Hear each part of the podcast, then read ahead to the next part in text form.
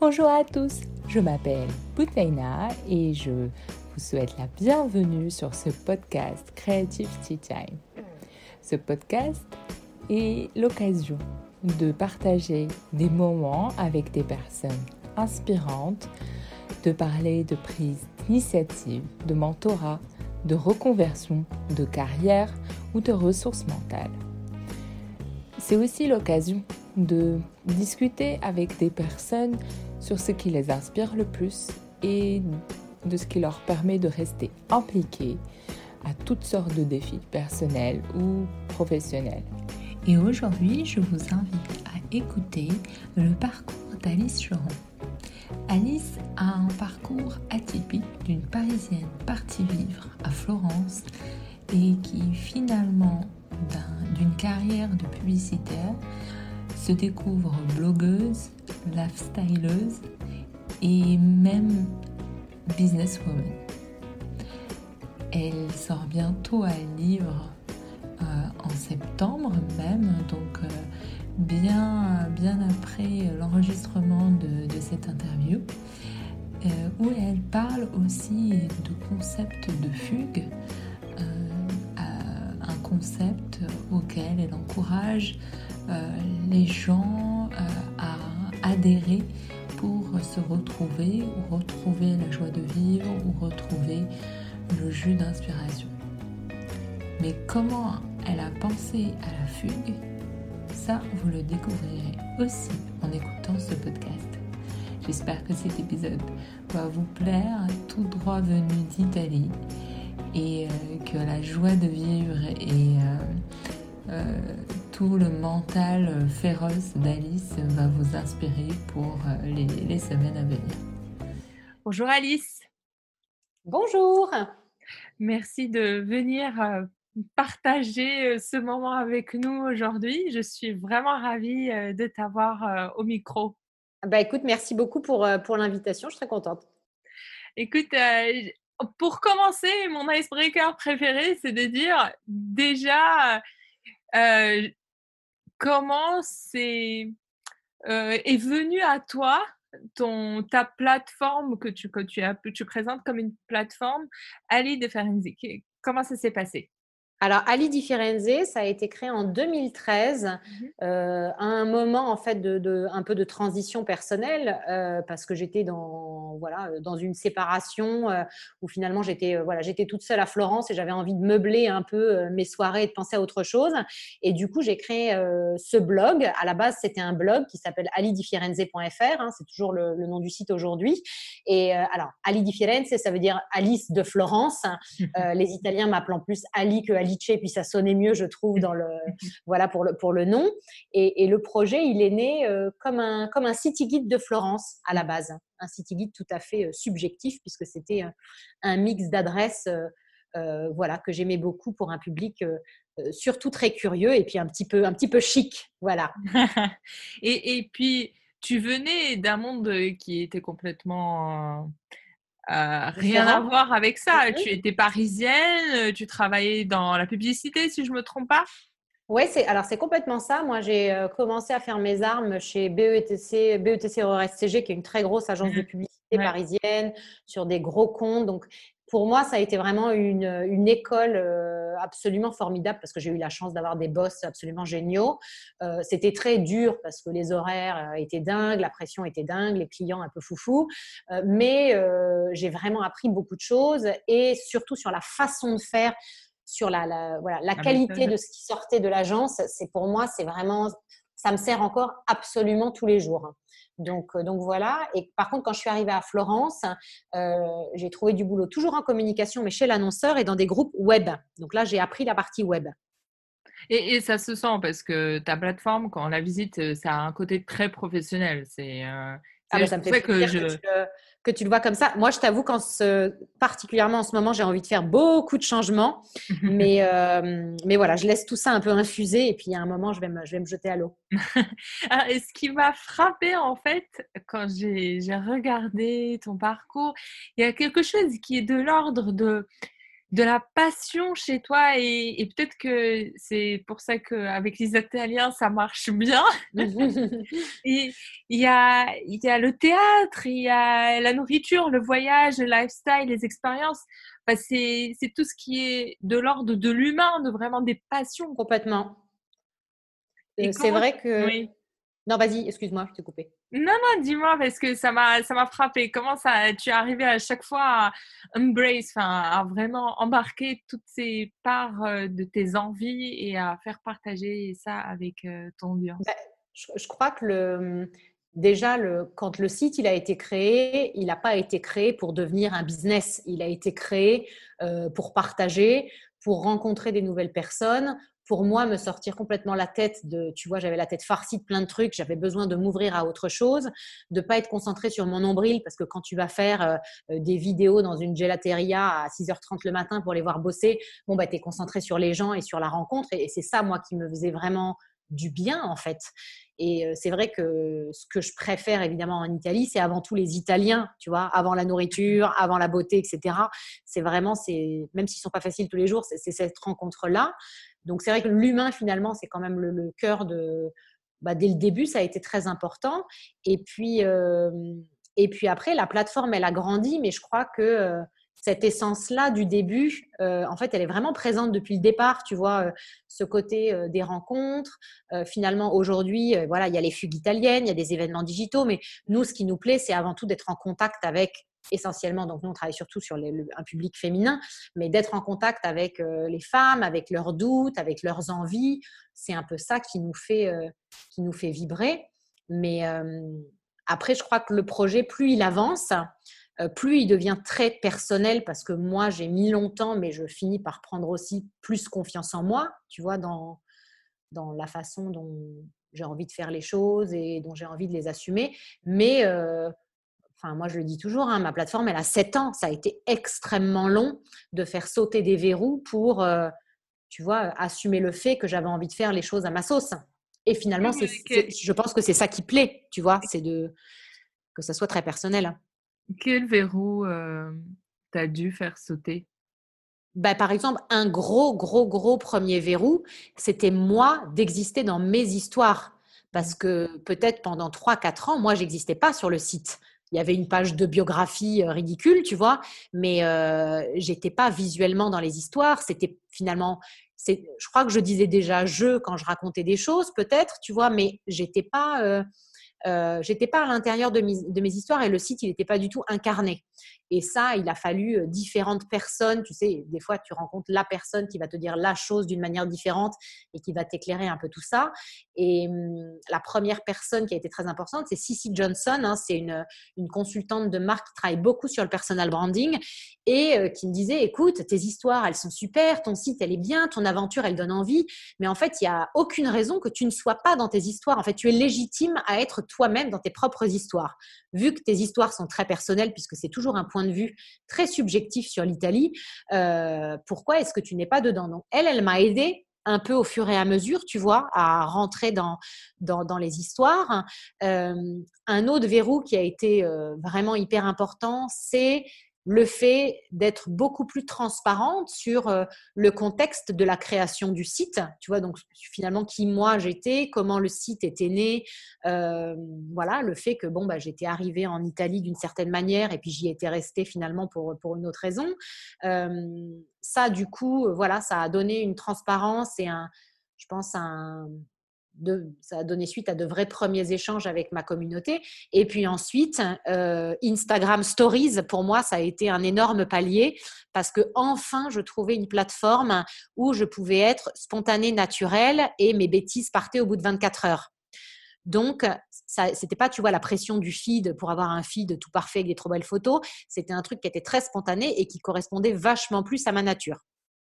Et c'est ça qui m'a amené notamment derrière à, prendre confiance et à créer Dolce Folia, euh, cette euh, web série sur l'Italie que j'ai sur YouTube.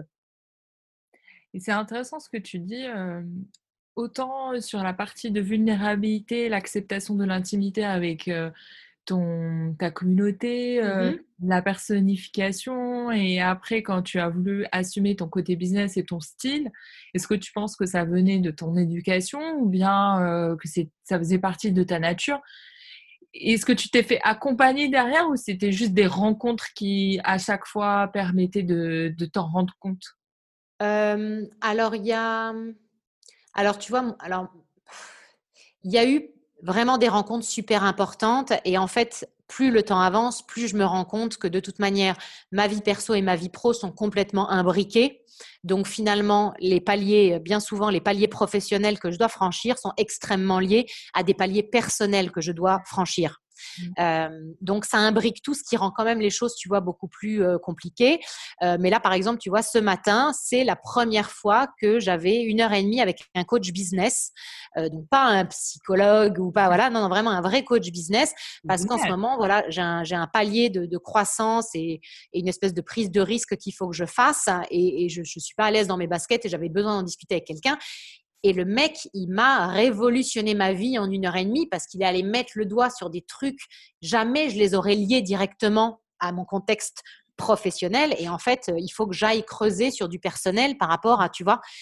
Donc, ça, par rapport à l'argent, il y a des choses euh, qui, que tu dois aller chercher. ouais, et puis en fait, le rapport à, le rapport à l'argent, c'est, c'est, un, c'est un prétexte. Il y a d'autres choses derrière. Hein, et c'est ça qui était vraiment très intéressant d'aller, bah voilà, d'aller, d'aller échanger avec lui ce matin. Donc ça, c'est clairement un parcours que je suis en train de, faire maintenant. Après, moi, les gens qui ont été importants, c'est des gens que j'ai rencontrés dans ma vie euh, professionnelle et qui ont été autant des gens qui m'ont mis, tu sais, la petite caresse et le petit coup sur l'épaule au bon moment pour me donner confiance, mmh. comme en même temps des gens qui m'ont mis des énormes vents ou m'ont vraiment fait sentir comme une, tu vois, comme une crotte. Et ça aussi, au fait, ça a été aussi important, tu vois, dans le fait que bah, finalement. Euh, cette petite crotte? De quoi? Tu survis même à ces petites crottes bah, hein? C'est ça, j'ai survécu à la crotte et puis je suis quand même allée, euh, tu vois, aller de l'avant. Mais c'est vrai que quand tu lances un blog sur du voyage, que tu es absolument nobody en Italie et qu'en fait, il faut construire un réseau, il faut te faire une réputation. Et en fait, quand tu lances un site qui a pour target des francophones d'un tu vois, une certaine cible. En mmh. fait, il faut du temps pour te crédibiliser sur cette cible. Il faut beaucoup de travail et, je crois que cette patience, elle a payé, mais ça a mis très très longtemps, tu vois. Et ça, tant que tu n'es pas dedans, tu peux pas le, tu peux pas le savoir. Et puis, plus le temps a avancé, plus il y a eu des rencontres vraiment importantes, tu vois. donc, Cici Johnson, pour moi, ça a été vraiment un message qui a résonné pendant très très longtemps. il y a aussi une, journaliste que j'ai rencontrée, tu sais, à Florence, il y a des salons mode qui s'appellent oui. deux fois par an. Et au tout début du site, hein, le site, il n'avait même pas deux ans, j'ai rencontré cette journaliste ukrainienne qui s'appelle Elena Diachenko, qui travaillait pour le L, qui était là en tant que rédactrice, tu vois, mode. Et, en fait, cette rencontre, elle s'est faite via Instagram parce que je l'avais contactée. Et euh, finalement, elle m'a proposé d'écrire pour eux. Et en fait, le fait d'écrire pour eux, j'avais une colonne sur leur site. Euh, et puis ensuite, j'ai écrit des papiers pour le, magazine. Et ben en fait, ça, euh, ça c'était un énorme coup de mmh. pouce pour me crédibiliser, tu vois. Mmh. Ensuite, j'ai eu des, voilà, j'ai commencé à travailler avec des maisons d'édition sur le voyage. Mais les choses sont très lentes. Et c'est voilà, faut construire un, faut construire un réseau, faut prendre confiance en soi et puis et puis puis faut y aller. et puis il faut certainement pas attendre que les gens te tendent la main parce que ça pour le coup, euh, je pense que tu peux tu peux attendre longtemps quand même. et, sur le fait effectivement de pas attendre que les autres tendent la main, est-ce que tu arrives à aller démarcher, à aller chercher les clients? Comment ça se passe? Alors euh, c'est une question très intéressante parce que euh, en fait je me rends compte ça, c'est toujours évidemment la post-analyse, c'est beaucoup plus facile que l'analyse quand tu es, es, dans le truc. Euh, je vais te prendre un exemple très simple qui est que pendant 2-3 euh, ans, j'ai eu un e-commerce, 2015-2018, où en gros, je vendais des produits d'art de vivre italien qui étaient extrêmement liés à mon contenu éditorial, puisque je parlais d'un producteur de sauce tomate. Il était finalement assez normal que je vende la sauce tomate quelque part pour que les gens qui me lisaient en profitent. Mmh euh, sauf qu'à ce moment-là, en fait, mon storytelling, il n'était pas encore dans le storytelling que j'ai maintenant, puisque moi, j'étais pas dans les histoires. Donc, vendre et pousser des produits, euh, tu vois, j'étais finalement, euh, j'en parlais une fois et puis après j'avais peur vraiment de harceler les gens donc je disais plus rien. Enfin tu vois donc il y avait un truc comme ça de politique commerciale qui était vraiment très très loin d'être agressive. Et du coup bon bah c'était c'était pas c'était pas très facile. Alors que là maintenant je suis à un moment où en fait j'ai avancé beaucoup sur ma mission en tant que plateforme, la vision que j'ai pour ma société, qu'est-ce que moi je veux apporter aux, femmes de ma communauté. Et en fait, quand ça, c'est très clair, mmh. euh, une fois que tu dois commencer à vendre mmh. quoi que ce soit, si c'est logique avec ta mission, ta vision, qui tu es, qui, à qui tu vends, mmh. eh ben c'est jamais un problème en fait de raconter une histoire par rapport à ça. Donc moi, quand, quand je propose une nouvelle fugue, clairement, je vends une fugue. Tu vois, c'est j'ai un produit, je dois le vendre. Mais j'ai jamais l'impression que c'est de la vente parce qu'en fait, je raconte une histoire, une histoire que, qui, je sais, va plaire parce que je sais qui, j'ai en face. Euh, c'est une histoire qui a d'abord résonné chez moi en tant que fugueuse avant d'aller, tu vois, chez des fugueuses potentielles. Euh, et du coup, on est en train de retravailler un e-commerce avec d'autres types de produits qui sont finalement beaucoup plus liés à notre contenu éditorial. Euh, et j'espère que là aussi, tu vois, l'exercice d'aller parler de ces produits, ça sera plus du tout la même chose qu'il y a quelques années. Mmh. Mais c'est déjà euh, avoir pris conscience de, ce process et euh, de, des briques manquantes, euh, d'avoir fait ce diagnostic, c'est déjà énorme. Et, une maturité derrière, d'accepter en fait ce qui s'est passé, c'est ça a dû prendre du temps, mais c'est quand même incroyable. Bah, en fait, je, t'ai envie de te dire, c'est un peu. Enfin, tout ce qui se passe là, c'est finalement du développement personnel permanent. Oui. Parce que, non, mais tu vois ce que je veux dire. C'est épuisant, cette histoire. ça s'arrête jamais. Mais j'ai envie de te dire, à partir du moment où euh, euh, créer un site dans un moment difficile, euh, parler, euh, tu vois, des thèmes qui m'ont touché dans ma vie, non pas parce que j'ai envie qu'on parle de moi toutes les deux secondes, mais juste parce que j'estime qu'en en parlant, ça va faire résonner quelque chose et qu'on va avoir un sujet pour partager. Finalement, tout le pro-perso est en permanence, en permanence euh, lié. Et, et, là, tu vois, je trouve ça génial que ce matin, ce, ce, coach qui m'a blow my mind total, euh, bah, il m'a mis en lumière un truc tellement fort de ma situation personnelle et de ce que ça renvoyait sur ce palier professionnel, c'est bon, je, vais mettre deux mois à le digérer, ce truc-là. Il va falloir que j'écrive six articles. mais, euh, mais voilà, mais encore une fois, euh, c'est long. Euh, et puis, c'est pas une partie de plaisir tous les jours parce que tu vois, quand j'étais avant les fugues italiennes, avant, pendant Dolce Folia web série, c'était pas des moments où j'étais dans l'épanouissement le plus total, hein, loin de là, tu vois. Mmh. Euh, la, maternité, euh, pour moi, ça a été assez compliqué. L'imbriquer avec mes envies de créer quelque chose, c'était compliqué. Bon, voilà, je j'ai pas que Alors, je, j'ai mes propres questions, euh, mmh on va dire personnelles, et, ça m'intéresse de, voir comment tu es arrivé à imbriquer en fait la maternité, la carrière et tout ce qui mmh s'est. Comment ça s'est fait pour toi en fait? Bah mal, clairement. Point de départ. en fait, je crois que mon, mon, mon souci aussi, c'est que quand déjà, j'ai jamais eu vraiment de congé maternité puisque quand j'étais enceinte de mon premier enfant, euh, le site, il avait déjà euh, ben, ouais, un an et demi. Donc, j'ai utilisé mon congé mat pour écrire comme une malade et, euh, tu vois, créer mon projet de newsletter, tout ça. Enfin, bref, avancer déjà ce truc-là. Ma grande difficulté dans cette aventure de Ali Di Firenze, c'est que depuis le départ, je sais que le chemin va, va me mener vers la chose la plus juste qui soit pour moi et vers moi-même, mais je ne sais pas quelle, dans quelle forme ça va prendre et à quel moment ça va arriver. Donc déjà, quand tu pars de ce principe-là, c'est quand même un peu chaud. Euh, donc, euh, quand le nourrisson est, arrivé dans, ce, dans, ce, dans, dans cette situation, c'était très difficile pour moi de savoir quelle place, comment. Euh, et puis j'étais en Italie où la maternité c'est complètement sacré et on attend d'une femme qu'elle soit mère absolument avant tout. Et, moi, j'ai eu aucun souci pour me connecter à mon enfant, ce qui est déjà chouette parce qu'il y a des gens pour qui c'est plus compliqué. Donc, euh, mmh. euh, moi, ça s'est fait tout de suite et c'était super. Mais par contre, euh, on m'a mis à la mer un mois en mode, ben voilà, tu vas t'occuper de ton enfant pendant un mois à la mer et puis ensuite on va partir en vacances. Et puis en septembre, on verra comment on s'organise. Sauf que moi, en fait, je voulais travailler, je voulais réfléchir à mon projet. J'étais pas du tout en stand-by, en fait. et le problème, c'est que quand ce truc-là t'arrive, euh, déjà toi-même tu comprends je peux te le dire maintenant mais à l'époque tu, tu, je comprenais rien de ce qui m'arrivait je comprenais pas pourquoi j'étais mal en permanence je comprenais pas pourquoi euh, j'avais quand même envie de faire des photos toutes les quatre secondes euh, enfin je comprenais pas pourquoi j'avais pas de, plus de liberté parce que ben, tu as beau t'imaginer ce que ça sera quand tu as un enfant, mais en même temps, tant que tu l'as pas, tu ne sais pas. Euh, donc, c'était vraiment un peu la cata. Moi, ce qui m'a sauvé entre guillemets, à l'époque, c'est la fugue. Parce que euh, quand je suis sortie de la maternité pour Léoné, pour mon premier enfant, euh, j'ai reçu un message de cette maison d'édition qui m'a commandé un guide de voyage sur Venise pour une nouvelle collection.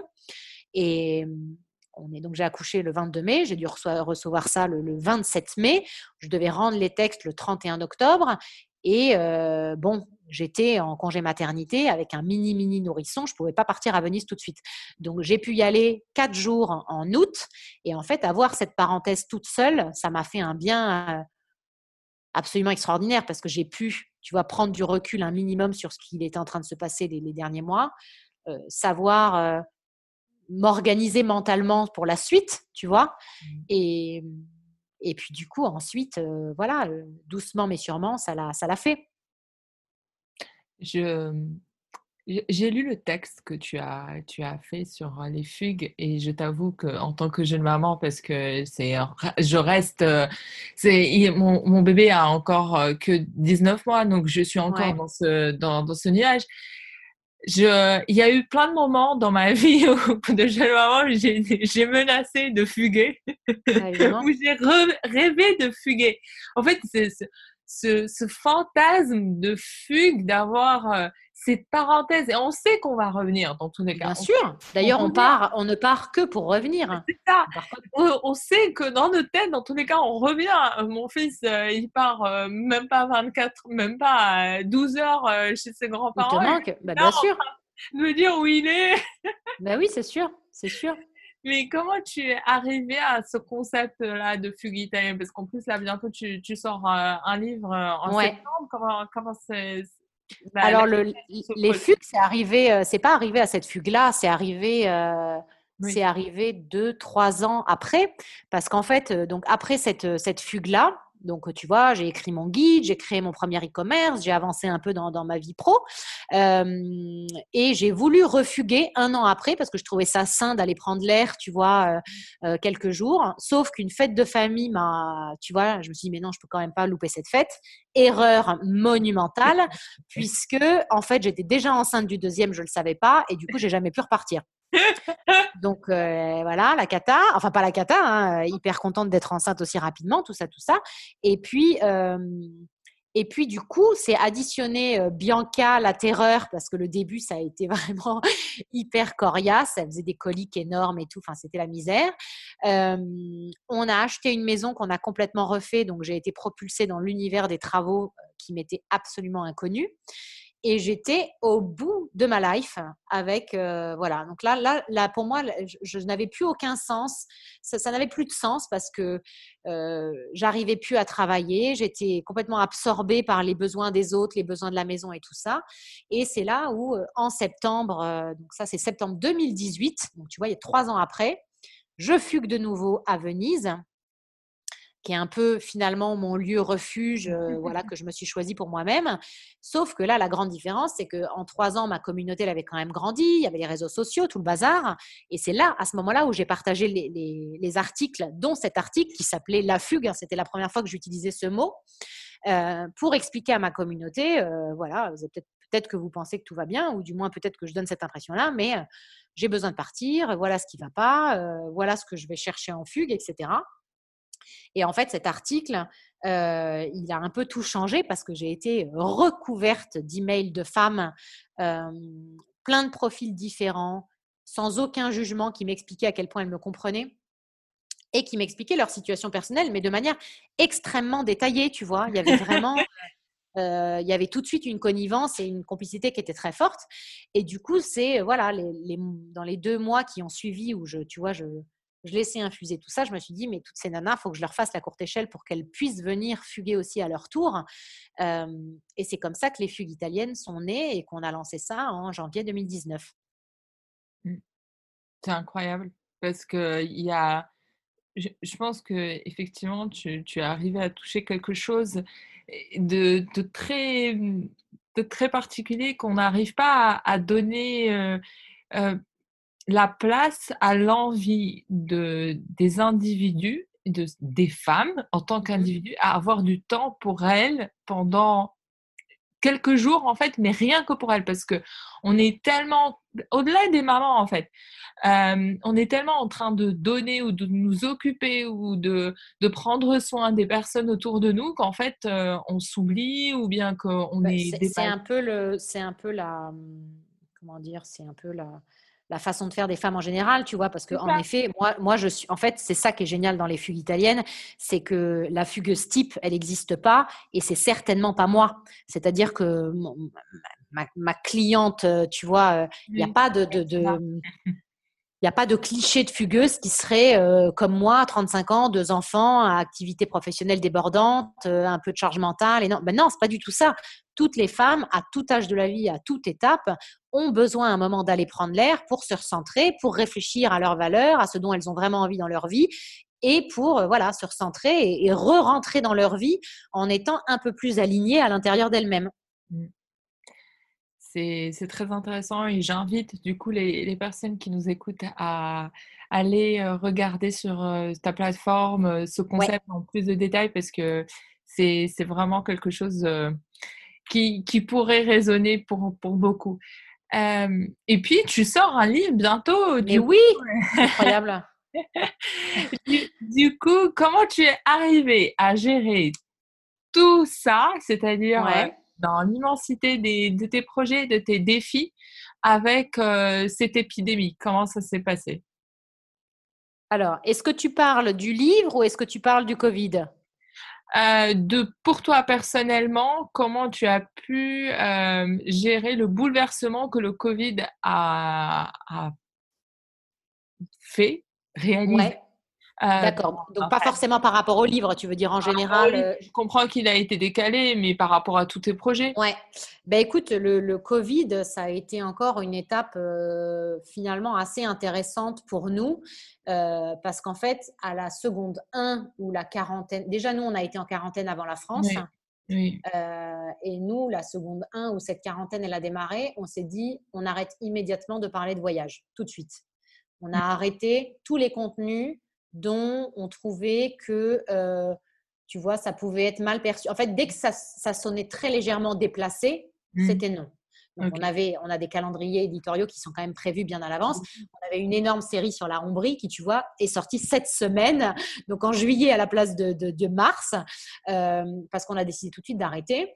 Et finalement, euh, moi, j'ai eu une espèce d'impulsion qui est venue complètement naturellement, qui était la mission du site, c'est quoi? C'est de partager la joie de vivre à l'italienne. Quelle meilleure période qu'une période où on est tous au bout du rouleau, globalement, collectivement, pour injecter de la joie? Je ne me le suis pas formulé comme ça, c'est quelque chose qui est venu de l'intérieur et que voilà, que j'ai voulu partager.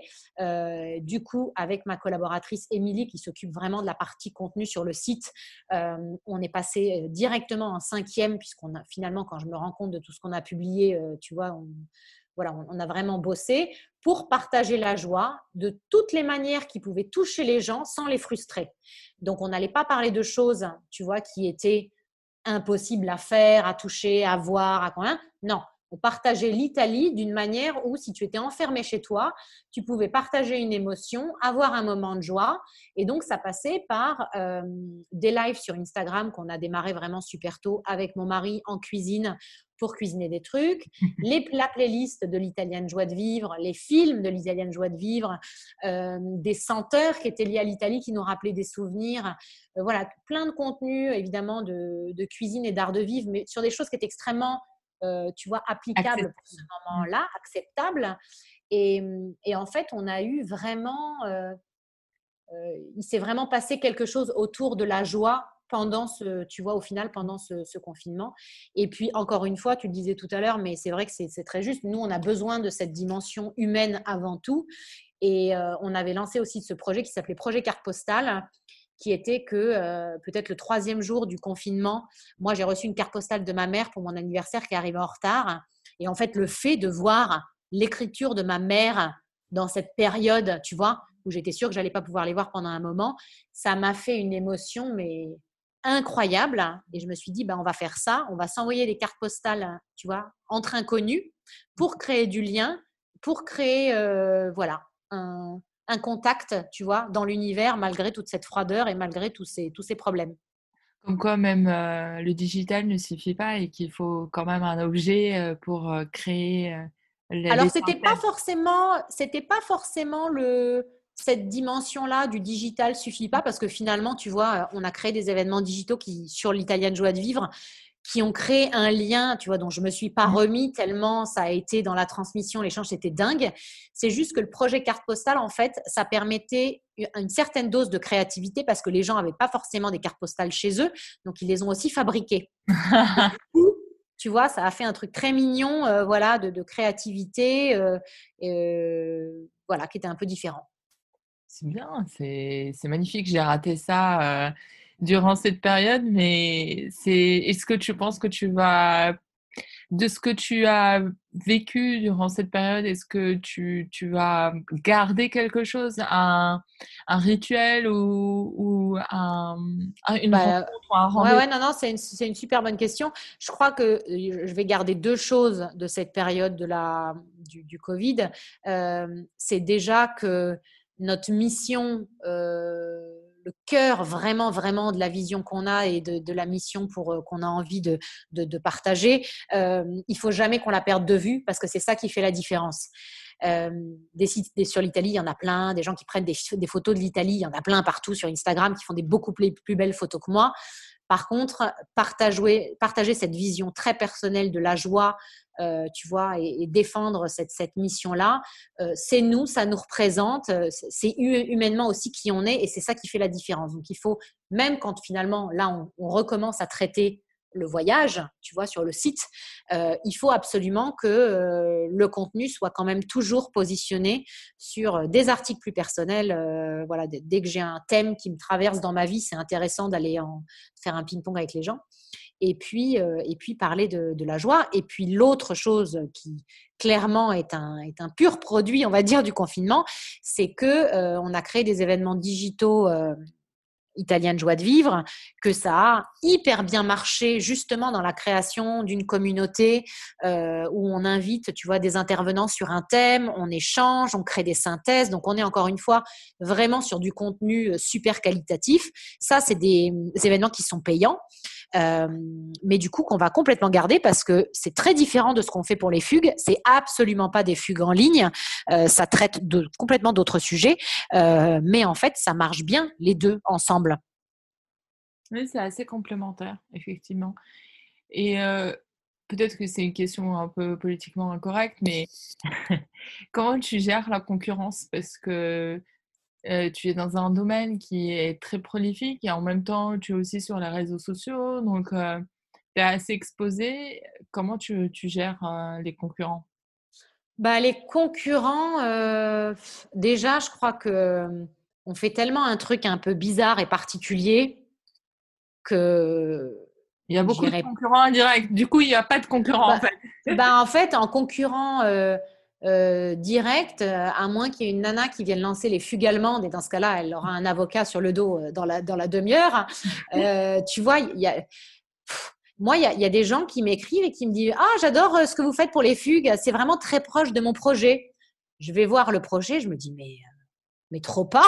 enfin, tu vois, moi, je n'ai pas l'impression que ce soit du tout la, la, même chose. Et en fait, je me dis Tant qu'on est fidèle à un peu notre unicité, à notre manière de faire les choses et qu'on n'essaie pas justement d'aller faire comme font les autres, euh, bah, on trace notre route. Moi, je regarde évidemment ce que font plein de gens différents euh, parce que je trouve que c'est inspirant et, et, voilà, pourquoi pas, euh, pourquoi pas aller regarder ça. Mais je t'avoue que j'essaie pas trop de me comparer parce que à part me déprimer, ça m'amène pas, ça m'amène pas grand chose, particulièrement sur les sur les réseaux sociaux, tu vois. C'est-à-dire mmh. que je, suis déjà, je passe déjà énormément de temps. Moi, j'ai au moins trois heures par jour qui sont dédiées aux réseaux sociaux euh, pour répondre aux messages, pour créer du contenu, pour machin. Euh, ça fait pas. J'ai compris maintenant que ça faisait complètement partie du travail, donc c'est normal que ça me prenne trois heures. Mmh. Euh, mais par contre, en fait, dans les trois heures, j'ai pas le temps non plus d'aller regarder 80 000 trucs, tu vois, des autres. Euh, je sais que j'ai des petits chiffres comparés à d'autres. Voilà, mais bon, il y a toujours plus grand que soi, plus petit que soi. Moi, j'ai une communauté de qualité qui grandit à son rythme, tu vois. Bon, j'essaie de d'être zen le plus possible par rapport à ça, même si c'est pas évident. mais c'est important de, de rappeler qu'effectivement, euh, dans tous les cas, il y aura toujours quelqu'un qui, qui, va chercher, même à venir te voir, en fait, pour te dire que ça, ça rappelle son propre projet, alors que finalement, ça l'est pas. Et puis que finalement, le plus important, c'est de se protéger et, pas forcément euh, de, de, regarder ou de, ou de noter, en fait, euh, le marché du coup. Alors, je t'avoue que moi, ce qui m'inspire le plus, bien souvent, c'est d'aller voir des gens qui sont complètement dans d'autres secteurs que le mien. Ça m'intéresse pas d'aller voir d'autres blogs voyage, d'autres blogs art de vivre. Oui, je vais aller regarder comme ça, mais c'est pas ça qui m'inspire mmh. pour de vrai. Je vais être beaucoup plus inspirée parce que je vais écouter euh, un podcast sur, tu vois, une sommelière euh, mmh. ou une chef d'orchestre ou, ou je vais lire un truc. Enfin, ou je sais pas, je vais lire une biographie d'artiste qui aura à la limite où j'envierai le fait qu'il a toujours été euh, très très au cœur de sa propre conviction et qu'il a tracé son chemin même quand ça allait pas pour enfin bon ben ça ça me parle plus tu vois. Mmh. mais euh, voilà je trouve qu'en plus là tout le contenu se ressemble de plus en plus donc euh, plus on essaie de faire des choses différentes mieux mieux on se porte. Et, du coup ne pas regarder effectivement parce que sinon même sans faire attention les mêmes images sans t'en rendre compte hein tu vois. C'est ça et, du coup, comment tu arrives, au-delà des, fugues, et ça va être ma dernière question, comment tu arrives à entretenir ton, mental euh, Comment tu arrives à, prendre du temps pour toi, mais aussi à te renforcer? Euh, alors, prendre du temps pour moi, maintenant, depuis les fugues, hein, je sais que c'est indispensable. Je ne peux pas attendre, euh, attendre la fugue successive pour prendre soin de moi. Donc, euh, j'ai toujours fait du yoga. Donc là, j'essaie d'être le plus assidu possible, surtout quand ça ne va pas à côté moral, tu vois, de surtout pas me dire non, non, j'ai pas le temps, j'y vais pas, parce que en fait, c'est vraiment là où j'en ai besoin. en fait, pour tout te dire, ça c'est une réflexion que je fais que de dire à mon mari qui lui aussi est entrepreneur et du coup on a quand même des quotidiens qui sont un peu stressants, palpitants, mais voilà pas, facile tous les jours. C'est que euh, on devrait se traiter nous-mêmes un peu comme tu sais les sportifs de haut niveau qui ont des coachs, des coachs pour le mental, qui font attention à l'alimentation, qui se font masser pour se détendre. Enfin, euh, le sportif de haut niveau, il a un espèce de, c'est pas juste lui et sa capacité euh, euh, au bout de la raquette, quoi. Il y a tout un, staff et une philosophie de vie qui va derrière pour faire en sorte qu'il donne le meilleur de lui-même. Et ben en fait, nous, il faut qu'on se traite un peu nous-mêmes de la même manière, non pas qu'on soit des génies de l'entrepreneuriat, mais simplement pour donner le meilleur de nous-mêmes, il faut quand même qu'on qu'on crée un cadre pour que ce soit possible. Je sais pas si ça fait sens, mais euh, oui, complètement. et, du coup, est-ce que as une, tu arrives à être complètement discipliné comme un champion ou bien c'est un peu olé olé euh, non, pas du tout. Je suis pas du tout disciplinée. Alors le yoga, je suis extrêmement disciplinée, ça c'est sûr. Moi, j'ai toujours fait très attention à ce que je mange, mais tu vois, là par exemple cette semaine, on est euh, donc début juillet, euh, là la, pression, l'élastique a lâché après vraiment deux mois de déconfinement vraiment très très hardcore en termes de, de rythme et de pression que je me suis mise. Là, mon objectif en juillet, c'est vraiment de remonter la pente et de prendre soin de moi. Et j'attaque tout de suite par l'alimentation. C'est mon premier réflexe. Mmh. Donc, euh, je mange ultra sain, euh, je fais ma centrifugeuse religieusement tous les matins, je prends mes compléments alimentaires, j'attaque de l'intérieur en fait. Mmh. Euh, ma priorité, c'est le sommeil. Donc, je fais une cure de magnésium parce que quand ça va pas, je dors, je dors pas bien. Et donc, il faut que je dorme bien pour pouvoir réfléchir correctement. Euh, donc il y a, y a, ça. Euh, je suis allée voir ça, tu vois, parce que j'y pense que j'y suis allée aujourd'hui. Mais j'ai un espèce de gourou de la peau à Florence qui s'appelle Roberto Bonfanti, qui m'a complètement révolutionné mon lifestyle parce qu'il a un protocole pour la peau avec beaucoup beaucoup de produits qui se fait en fonction de tests pour tester tes intolérances, tes sensibilités et tout ça. Et il lie énormément le discours alimentaire au discours de la peau. Et du coup, j'ai changé beaucoup de choses euh, grâce à lui. Et donc, je suis allée le voir aujourd'hui, tu vois, pour me reprendre en main aussi à ce niveau-là. Et puis, euh, et puis j'ai besoin de là, il faut que je passe du temps avec mes enfants et que je me détende. Tu vois, je vais aller faire des, des pâtés de sable euh, ce, week-end. Ça va me, me, faire du bien. C'est, euh, je trouve, l'une des meilleures phrases pour conclure. C'est brillant. Pour se faire du bien. C'est génial. écoute, merci Alice pour ta joie de vivre. Eh ben, écoute, merci infiniment pour ton invitation. C'était, c'était vraiment super agréable. Merci beaucoup pour tes Merci questions. à toi. Merci. J'espère que cet épisode vous a plu. N'hésitez pas à nous ajouter un commentaire ou un avis euh, sur les différentes plateformes d'écoute ou à me retrouver sur les réseaux sociaux pour échanger sur euh, l'épisode ou ce que cela a évoqué en vous. À bientôt!